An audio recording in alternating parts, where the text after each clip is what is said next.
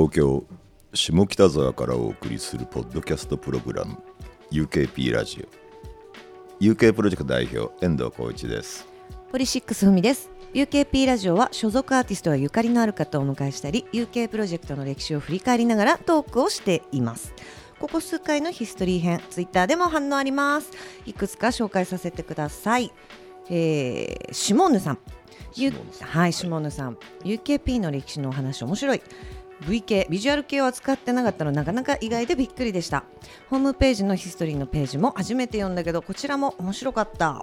ありがとうございます。ね、はい、えーとあといくつか、えー、カフェドマエさん、えー、歴史面白い、えー、0年代の話も楽しみだな。ということでございます。あとはまゆちょこさん。えー、半ばやけくそに作られた球。そうだったのかと驚きでした。九州から遠征して初めて球へ訪れた時の感動。今でも忘れません。私的な聖地です、えー、そして球で大好きなポリシックスのライブを見れた時は感無量でした。新しい挑戦も応援しています。お弁当食べたい！ということでありがとうございますお弁当今雷お弁当食べたいって言うと雷が鳴るね。はい、今 ね。めちゃめちゃ雷が鳴っておりますが、いろいろ。よかった。はい感想ねいただけて嬉しいです。あのその話したいことが一個あるんですけど、うん、昨日昨日の朝まで一生懸命仕事をしていたのですよ、朝まで？朝までね、はい、で帰って寝るじゃないですか、うん、寝て、うん朝までかかったんだけど、うん、12時に起きなくちゃいけなかったんです。はい。昼。昼、うん、ででで12時に12時になぜならば昼の1時に、はいうん。木下が打ち合わせに来るって言って。おや。木下が 木下が寝坊するのはまあいいんだけど、うん、俺が遅刻するとかっこ悪いなと思ってて、うん、なんかシャツをね探してたんですシャツを、はい、今日着ているネイビーのシャツを探してて、はい、俺すごい貧乏症なんで一番気に入ってるものが着れないんです。もったいなくて。もったいなくてね。だから大体いつも着てるやつは2番手か3番手なので、うんうん、で今日なぜかこれが着たいなと思って探して探して探して、うん、ああもう行かなきゃと思ってでも家に絶対あるわけ、うんタンスあ押し入れにこう、ハンガーにかかってて探して探してかけてないなっつってもうもう行かないといけないなと思って、うん、昨日ちょっと1時間ぐらい話して、うん、じゃってってなんでなんでさシャツがないのかなって、うん、もしかしたらクリーニング屋に出しっぱなしで取ってきてないのかなっていやちょっと見たよなって言っあまりにも気になってもう一回帰ったんですめっちゃ気になってますね。はい、もう一回帰って、でもういやもう行かなきゃって、ね、この収録あるから行かなきゃいけないないないないないっつって、うん、押し入れ探してあるわけないけど奥さんのクローゼットとかをちょっとね、あさって 何やってんのみたいな。別に何もみたいな。怪しい。みたいな。言えばいいのに。もうもう行かなきゃと思って最後にもう一回、うん、スーツの山の中にあったんです、うんでスーツ明らかにこれもう10回ぐらい見直しててこれスーツスーツスーツシャツじゃないと思ってたやつがシャツだったんです。はい。これ伝わりづらいですよね。いやさっきね遠藤さんが持ってたやつね。そう。スーツ。スーツに見えるよ遠くからね、うん、あのあのあのなんていうかあのハンガーにかかってるし、はい、あのあのクリーニング屋さんのビニールがかかってるから、うん明らいや俺10回目でもねよかったと思って。あのでも力と会う時に来たかったんですよね、うん、本当は。いやそれはかんそれは関係ないです。今日来たかったんだ。そう今日来たかったんだけど、うん、なんうんそうね。ね遠藤さんがねやっと切れたっていう思いをこう吐露すると雨がちょっと強く降るっていうねそうです。感じですけど。なくしたらどうしようと思っても探してる間ももうあなあこれねえなねえなと思って3回ここ3往復して探してもないんだなと思ってどうしようかなと思って、うん、同じやつを2枚買うっていうね、はいうん、これはラドウィンプスの教えなんですけど、はい、お気に入りは？違います。ラドウィンプスのドラムの人が、うん、あのジストニアになって、いみまあ、抜けてるんです、うんうん、4人が3人になったんです、ラドウィンプスの人たちは、4人が3人になるじゃ納得できないって言って今サポートのドラムチェック2人足しておお5人体制になってそうなんだ。っていうことをやろうかなって思ってたら、うん。シャツあったんです。よかったです、は何よりです、はい。それねフレフレッド・ペリーのネイビーのシャツ、ねねそうそうなんですよ。結構え最近買ったやつなんですか？ちなみに。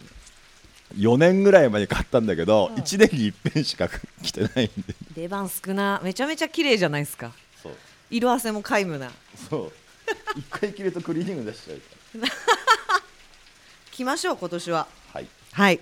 そうです。はい。そんなこんなで今回は、ハイラインレコーズについてお話しします、はい、しましょ UKP ラジオ。えーハイラインレコーズは、1997年はい。4月に下北沢にインディーズ専門の CD ショップとしてオープンしました。うはい。ねえーハイラインレコーズっていうレーベルもありますけどもともとはハイラインレコーズっていう、あのお店だったんですね。そうですよね。でこれそうです。で UK プロジェクトとスペースシャワーが共同出資してできたのがハイラインレコーズうんです、うんうん。スペシャルの人仲良かったのその時ね、うんうん。まあ、今も仲いいですけど、はいいいんです。でその時 UK プロジェクト代表が、UK プロジェクトがは UK プロジェクトがハイラインの係っていうのは僕で、ん。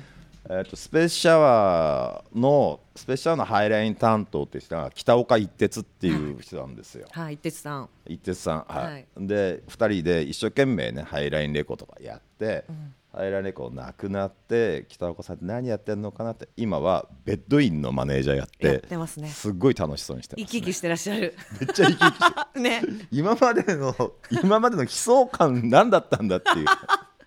一番なんかこう生き生きつやつやつやつやしてますよね。そういうやつやして、はい。最高です。はい。えーオープンした頃はやっぱ,、やっぱ CD すごい売れてて、やっぱそのタワーレコードとかのインディーコーナーとか、それは HMV だってバージンだっていろん新生堂だっていろんなところのインディーコーナー充実してて、ただちょこっと思ったのはそのどの売り場も一緒になっちゃうなってその。タワーのインディーコーナーも HMV のインディーコーナーも大体一緒になっちゃうよねって。そりゃそうだよねっていう。んうん。でそうじゃないことをまあまあやりたいなっていうことと、うん。僕たちは自分たちでなんていうかな CD を作ってるレーベルなんで、ん。自分たちのものが売れる場所があったらいいなと思って、まあ、作ってみたんですよ。うんうんうんうん。なるほどなるほど。あれですよね。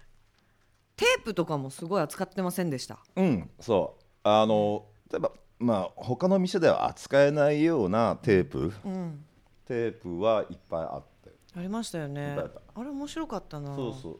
だから多分多分バンプとかも最初テープの持ち込みだったような気がするし、うん。シロップもそうかな。あそうなんだ。シロップ。へえ。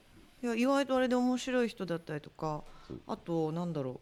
結構キャリアある人たちがちょっと面白がってテープ出すとかそういうのありましたよね。あった。うんなんかね、うん。そう。でハイラインチャートっていうのがあって、うんうん。ハイラインに委託してくるんですう。ん。委託してきて「はい100本委託します」みたいな「あいい」みたいなさ、はい。で1時間ぐらい後で、うん。そいつが100本買いに来る 自作自演？みたいな。そう。うんうん。買いに来るわけ、100本くださいと。そうすると、チャート1位になるわけ。そうだよハイね。ラインの週間チャート1位になるわけ。でもでこいやこれってどうかなってその時は思ったけどでもまあそんぐらい根性があんだったらいいんじゃね？みたいな。うん。まあ気合入ってますよね。でススペースシャワーその時はハイラインカウントダウンっていうスペースシャワーでも番組あったんで、ハイラインカウントダウンの中にチャート1位になっちゃうわけ、うんうん。100出るわけですよね。100本入れて100本買ったら。うん これ面白いなって。いや頭いいし根性あんなと思ったんですうーん。ねそんなハイラインレコーズは2008年の7月まで。11年にわたって下北沢のインディーズシーンを支えていたと思うんですけれども、まあ本当ハイラインの特徴ってさっき言ったねそのインディーズレーベルレーベルも委託販売新人アーティストのデモテープいろいろね販売数の多いバンドの音源をリリースするっていうのもありましたけれどもあの店頭でイベントとかも結構やりましたよね。ああインストアやってた。ねインストアね。インストアやっていややった、うん、下北でインストアできるところってなかったじゃないですか。なかったね。ね。なかった。そう。あとあれもの、うん。ド・ドザイモンズのはハッツさんのん DJ とかやってたよ、うんうんうんやってたやってた。あとフリマミュージシャンの私物を。あれね。はいミュージックデーかな？はい。とかに。あれあれやってやってた。ねそうそう。あと書き初め大会もやってた。あーやってましたね。そうそうそうだからいろいろイベントやってたんですよね。そうなんだよ。そうそうそう。すごい面白くて。えちなみにそのデモテープってどんぐらい持ち込まれてたんですか？なんかあとどんな人が持ってきてたんですか？いやいやいやいやいややっぱそのなんていうかな、ででこれ多分時代的には CDR っていうものが生まれる前の時代だと思うんだよね。そっかちょっと前ですようんね、カセットテープだったから。あれ MD はなかったですか？MD ギリあるかないかだじゃないかな。そっか。なんかカセット確かに。カセットだったね、うん。うん。でまあ最盛期やっぱりみんな委託だからさ、うん。委託の管理をするだけで大変なんだよね。え誰でも置いてくれるんですか？持ってきたら。大体誰でも大体。断られることはない、うん。だから最初はうん。最初はほ点数が少なかったから、うん。もう持ってきた分全部置いてたんだけど、それからは絞るようになった。でうん。であのお置くのは構わないけど10本にしてよみたいな。あで10本売れたらまた電話するからみたいなことを繰り返ししてたね。でも本当に売れるものは最初から100本でも200本でも来てくださいみたいなうんうん感じだったよね。へえあでも種類はじゃあいっぱい本す当にいっごいぱいあったんだ。からまあ大抵は、ん。大抵は売れないわけじゃないなうんうん。そその無名のバンドの人がうん。作って、うん。そのどこにも置いてもらえないようなものを置くっていうことなんで、うんうん。一応聞くのよ。そうですよね。一応聞くのよ。うん。聞いて例えば尾崎豊のコピーとかじゃなければ大丈夫みたいな。オリジナルであれば大丈夫、はいオリジナルだったら、まあ全然うん。何でも起きますよっていう姿勢ではやってたよね。うーん。いや確かにすごい充実してるイメージがあってもちろん私も何度もお店行ったりしてたんで。そう。うん。なんかいやあのバンプとかそのその当時は CD で出すごとにインストはやってくれたし、うーん。あのそういあの一番面白かったのは、うんあのシロップのベスト版で動脈と静脈っていうのが出た時に、うん。そのポスターがあ五十嵐君が道に倒れてるっていう、うん。そういうポスそういうジャケットだったね、うん。でうちの会社の若月さんという人はこれ面白いからって言って、うん。どうせハイラインにそのベスト版買いにお客さんいっぱい来るからって言って、店の入り口に入り口の床にポスター貼ったんです。ポスター貼ってポスターの上をビニールコーティングして、踏めるもんなら踏んでみろみたいな感じで。だからみんな踏みに来たんいいっすね。そう。みんな喜んでくるわけだ。そうそうそう。踏めないみたいな。でも踏むみたいな。踏まないと入れなからないいですよね買えないからね。あの人すげえことすんな俺聞かなかったことにしようと思って。えガッチャンは知ってるんですか？知らないと。そうなんだ。知らないと。未だ知らないまま。今知らないと。その方がいいですね。へでそういうえ意味ではハイラインっていうのはやっぱ自由に自由に遊べる場所だったんだよね、うんうん。あれハイラインあのスペースシャワーカフェってあったじゃないですか。それってあったあった。前後どっち？同時。同時だ。ハイラインがあってハイラインの上ねにスペシャワーカフェ。スペシャワーブランチか。ブランチだね。うん。ブランチがあって多分ハイラインができてすぐできたと思う。ど同時うん同時に開店ではなないと思ったけど。そっかそっか。でもほぼほぼ同じ。そでさっきのバンプで思い出したけれどもこれ言ってらっしゃるのか分かんないけど、うん。スペシャそのブランチでうん。藤君藤君う、うん、ってバイトしてなかったでしたっけ？一瞬バイトしてたね。ね一瞬。それがなんかいすごい印象に残ってるそうだからスペシャワーぜスペシャワーとか、まあ、UK もそうだし全体でやっぱりバンプは応援してた、うんうんなるほどな。いやでも。そう。でまあレーベえーでお店をやりながら、うん。お店をやりながらレーベルを作ってそのハイラインレーベルか。うんうんうん。それでバンバンプ・オブ・チキンとかジャイアント・ステップとか79とか、うん。あとバンジージャンプフェスティバルとか。はいたくさん出したんですよ。そうですね。たくさん出して。そうだ。もうでで,、でバンジージャンプフェスティバルの全国ツアーの名前は、ツアー北岡一徹です バンジーのバンジーのボーカルの子がそういういじりがすごい好きで、うんうん。ツアー北岡一徹いじいじられるタイプなんですかね北岡さんい。じられると喜ぶわけ。俺も北岡さんにそれどうかと思うよって言って「いやでもさそういう名前じゃなくて嫌だって言うんだもん」みたいな「だもん」ってなんか困ってない。あにやけて。まんざらでもない。にやけて。あそれがじゃあ今めっちゃ開花してるわけですね。そうそう今ベッドインの人にいじいじられてずっとにやけてね。そうだよね。いや本当 SNS とかでいい写真撮ってらっしゃるなっていうのをいっぱい見ますけれども。そっかその一徹さんとね一緒にね遠藤さんやってらっしゃったんだもんね。でもハイラインハイラインレーベルからい。やっぱバンプ出した時は衝撃的だったよね、うん。で本当は誰も知らない、うん。誰も知らないバンドだったのに、うん。まあすっげえすごい売れるなみたいな。うんうん最初の方さ全然宣伝とかしてなかったからさ、うん。何の宣伝もしなくても5万枚ぐらい売れてたもん。まだ本当超初期の。初期初期うん。初期、で俺も噂になってたから見に行った時があるんだよ、うん。ライブに。うん。でもそのライブは本当のライブじゃなくて、うん。友達が劇をやってて劇に音楽をつけるバンプ・オブ・チキンがね明大前のキッド・アイラックホールっていう、うん。感じで喜怒哀楽って書くんだけど そこの本当50人ぐらいしか入んないような、で演劇やってるわけよ、うん演劇やってる後ろでボロローンって演奏するっていうのを見に行ってなんか面白くねえなこのバンドって言って言ってってそりゃそうだよねライブじゃないからね。はいって思って帰ってきてたらやっぱそのハイラインのスタッフの間ではすごい人気でなんかあすごい、うんあすごいんだなと思って、北岡さんと一緒にレーベルで CD 出してみたらすっごい売れたんですよね。じゃあライブのもうその時点でお客さんとかももうすごいいっぱいそうもうもうもういやそう。だからななんだろう。ちょっとそのあのゴーイングステディとかも全然宣伝してないけど、うん。熱狂的なファンが全国にいるみたいなことと、今考えると手触りは一緒だったのかな、なんか。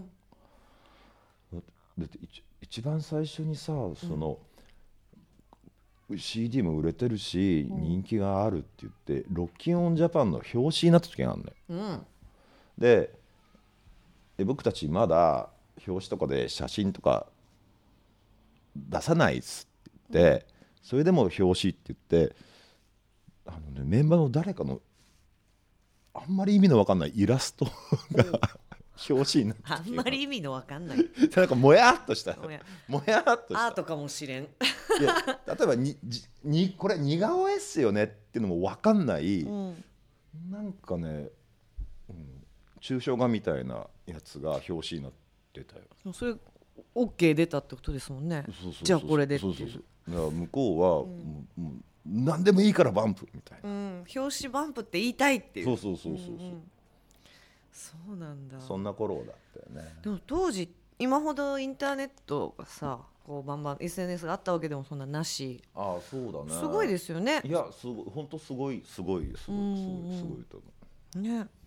そうなんだそうなんだ。なるほど。下北沢の251でも見たことありますよ。バンプを。はえその時もうさすがにでもぎゅうぎゅうで売り切れみたいな。いぎゅうぎゅうぎゅうぎゅうぎゅうぎゅうななんだっけな。バンバン。バンプブチバンプうん企画。おお企画。へえバンプとシロップとうん。うわギリギリバーガーナッツとかも時々出てたり、なんかうんうん。そういう時代だよね。それは何？バンプの企画とか？バンプの企画。ああなんかバンプのライライブハウス企画。うーん。じゃあもう本当本当昔からライブよう見てるんですね。うん。さすがっす。そんなハイラインレコーズ。はい。2008年7月15日で閉店いたしましたが、閉店をね決めた時の遠藤さんの気持ちとか聞いちゃってもいいですかね。あ泣いてましたね。泣いてました。日々もう。泣いてました。部屋の隅で膝を抱えそうそう。いやなんか、うん。いや、うん、家帰ったら泣かないんで。あそっか。仕事持ち込まないタイプですか？そうそうそうそう。若月さんちょっと相談があるんだけど。って言って飲み屋で泣く感じですか？あそうですなくなっちゃう。いや絶対。その時はねやっぱね無力感があったですよね。うーん。あのあのなんていうかな、あのん？その時その時社長とか副社長とか忘れましたけど、社長とか遠藤さんとか言われて、なんかいい気になってたけど、うん。こんな一軒の店もす存続させられる器量もないのに何を調子に乗ってんだバカバカバカって自分で言ってました。そうなんすかそのちょっといきなり少女漫画描写になるの。いやいやいやいや。バカバカ。そう遠藤のバカ。み みたいな気持ちになってました。そうなんですか。そうです。やっぱね、やっぱまあ、うん、なんか終わりが突然やってきたっていうことなんで、それをそれを乗り越えるパワーはなかったなみたいな、じゃあもうその閉店するっていうのは結構スパッと決まった。そうそうそう、スパッとスパッと。まあスパッと決めたし決まったんですよね、じゃあなんかこうゆっくり、まあ、さよならハイラインじゃないけどそういうのができるわけでもなくそうです心のね準備がそうですね。こうみたいな。最後の日はあのあのソフトクリームマシンとビールサーバーを持ち込んでずっと飲んでましたからお客さんと一緒に。最高っすね。飲めない人はソフトクリーム。飲めるやつはもうっていう。そう。めちゃめちゃ最高だ。でもなんかそういう感じもハイラインのなんかそれを表してる自由なねね。感じが出ますよね。いやでも本当そのハイラインが営業してた時から、えー閉店するまでの11年、はい。でね CD の売り上げとか音楽業界のなんかこう様子というかね。かなり変化があったと思うんですけど、まあまあまあ実はタイミングがあったのかもしれないなっていう気はする、そのハイレンが終わるのは終わった頃と、うん。インディーズブームとか CD の売り上げとか一回落ち着いたうんうん、時だったんだろうなっていう気はする確かに。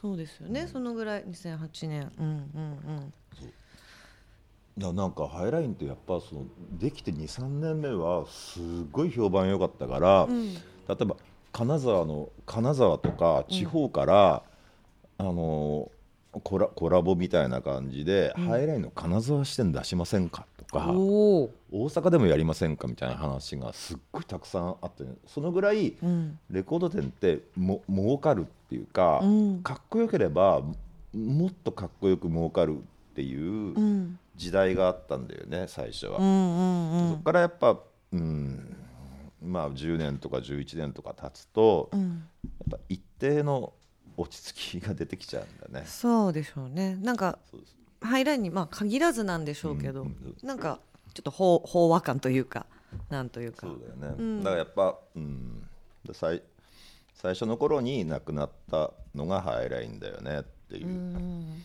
でまあ例えばあのバージンメガストアとかもさ、うん。別にね、で HMV はローソンになったり、昔好きだったものが、まあ、同じ形ではないよねっていう、うんうんうん。ですね。まあ川の流れのようにみたいなね。めっちゃ今遠い目してましたけどね。そうそうその準備だったんですね。そうそうそうそう。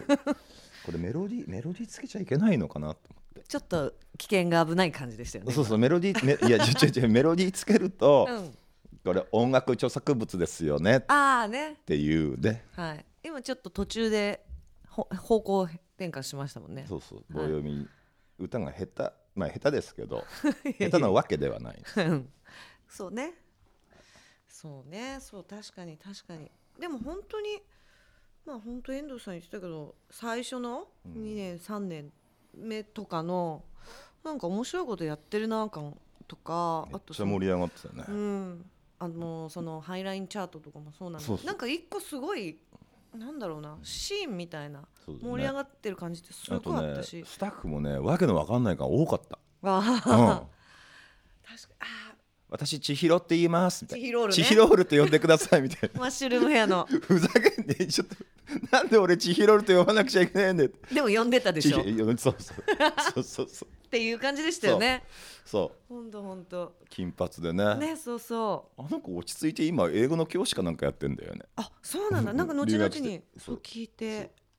チヒロールチヒロールあれですねね。デキシーとか好きでね。そうそうデキシー好きだよね,、ね。そうそうあとそうだね。あとタワーの渋谷で働いてたいえゆうこちゃんっていう美人の店長がいて、ゆうこさんね。はい。はい美人の。うん。相変わらず美人なんですよ。あ最近お会いしたんですか？えーっとね旦那に写メ見せてもらった。旦那に写メ。そうそうそう いいっすねそれ。あのだ旦那の人、なんか仕事で仕事上知り知り合いだったのよ、でうんうん。でそのなんかうすうす分かってたんだけど、えそうなの？みたいな。あそんな感じだったんだ。そうそう。あ、うん。だからその優子が結婚したうん。相、誰かと結婚したってことも知ってたし、うんうん。俺はその旦那とは別な仕事で、うん。まあ、付き合ってたんだけど、ん。そういえばみたいな。あここが？そういえば向こうの人そういえば遠藤さんってハイラインっすよねってそそうだよって言ったら、いやいやうちの嫁がよろしくって嫁って誰なんて言う子だった。ああそうなんだ。で写メ見せられてやるなと思って美人を射止めたんですね。そう。あ美人なんですよ。へえ。まあじゃあ縁がねまだあっていいですねその感じ。そうですね、うん。へえ。あとあれ、はい。なんかさフリーペーパーじゃないなんかジンみたいの出してませんでした？ああ持ってかれる。フリーペーパー出してた。そうそ出してた出してた。ねテイクフリーのやつ。うんそうそう。だ多分タワーレコードのさ渋谷店とかでもさ、手書きのペーパーをさあの CD 買うと CD の袋に入れてくれるみたいなあ,、うん。あったじゃん、うん。それと同じようなことをやろうと思って、うん。ペーパー出してた。そうそう、うん。あれとかも意外とまあさらにそのチャートもねさっき言ったやつも載ってたし、なんかちょこちょこいろいろ新譜なんか紹介とかもあったり。やってたやってた。うんね。高畑俊太郎のインタビューとかやってたよ。ああはいはい。やってた。そうそうなんかバズラのインタビューもやってた。